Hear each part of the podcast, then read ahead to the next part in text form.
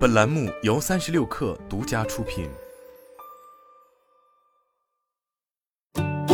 本文来自微信公众号“三亿生活”。在国内的互联网江湖中，一直有一个传闻，那就是腾讯没有客服。但这个情况或将迎来改变。腾讯旗下最重要的产品微信，似乎将迎来自己的客服了。日前有消息显示，腾讯科技有限公司申请的多个微信客服。商标状态已经变更为了已注册，其申请日期则均为二零二一年七月十三日。关于腾讯的客服，网络中的用户吐槽可谓是一茬接着一茬。例如在知乎“如何评价腾讯客服”这个问题下，一个高赞回答就是用“如何评论一个不存在的东西”，给出了讽刺意味十足的反问。事实上，在各大社交平台搜索相关信息，就不难发现，腾讯客服的体验极为糟糕，几乎已经是用户的共识。当初主持人谢娜就曾发出微博吐槽找不到腾讯的人工客服，就引发外界对于腾讯客服体系的讨论。其中以微信为例，截至目前，微信本身并没有直接针对这款产品的客服，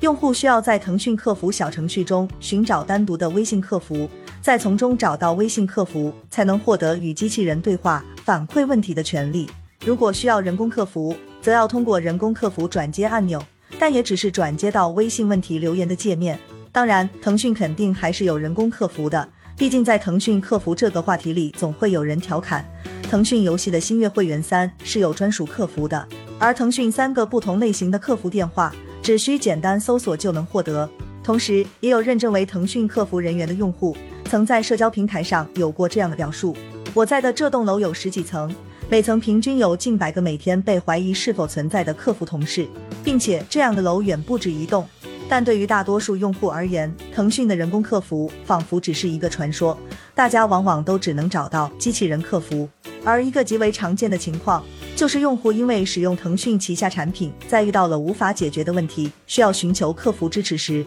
结果往往是机器人答非所问，客服踢皮球，投诉层转接却不解决问题。或者说提出的问题最终石沉大海，因此许多用户在衡量时间成本后，只能选择主动放弃。不是没有人工客服，而是你不知道怎么正确拨打。这是知乎上一位自称是前腾讯客服的用户给出的回复。其实这也是腾讯客服体系被外界诟病的关键所在。至于说为什么腾讯会将人工客服隐藏在帷幕之后，毫无疑问，降低成本几乎是唯一的答案。身为互联网行业巨头。腾讯几乎涉及了一切相关赛道，从王者荣耀、和平精英、英雄联盟等游戏，到腾讯视频、QQ 音乐等流媒体影音平台，再到微信、QQ 以及腾讯文档、腾讯会议等诸多产品。从表面上来看，腾讯的用户数量就高达十几亿，但在腾讯内部所面对的其实是百亿级的用户量，因为腾讯视频、QQ 音乐、王者荣耀、微信等不同产品都是不同的用户。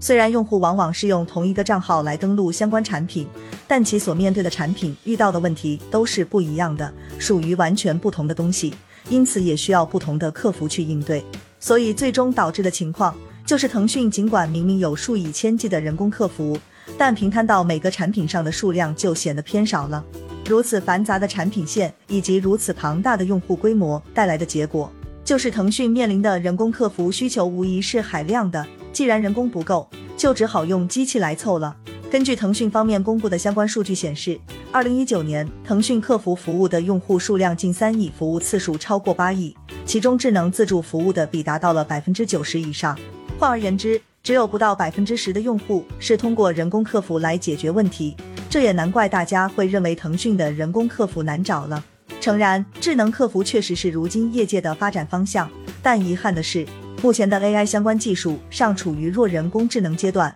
指望智能客服能像人工客服一样善解人意，显然是不切实际的。如今的智能客服往往只能在给定的框架下解决问题，是通过用户输入关键词在资料库中来匹配结果。虽然在一些简单明了、逻辑清晰的问题中，智能客服确实有效，但一旦面对复杂问题时，往往就会陷入死循环中。这一点在腾讯身上也表现得尤为突出。腾讯构建了属于自己的生态，但代价就是业务犬牙交错。举一个简单的例子，就是玩家如果发现自己的账号无法登录游戏，那么这既有可能是单纯的盗号，也可能是风险行为触发了账号保护机制，还有可能是涉及游戏内违规操作被封号了。即便是如此一个看起来简单的问题。却可能有复数解答。在这样的情况下，客服不给力，也就是理所当然的了。而诛心之论，则是有相当多企业打的主意，就是就是用智能客服这种机器人来将带着问题的用户挡在服务之外。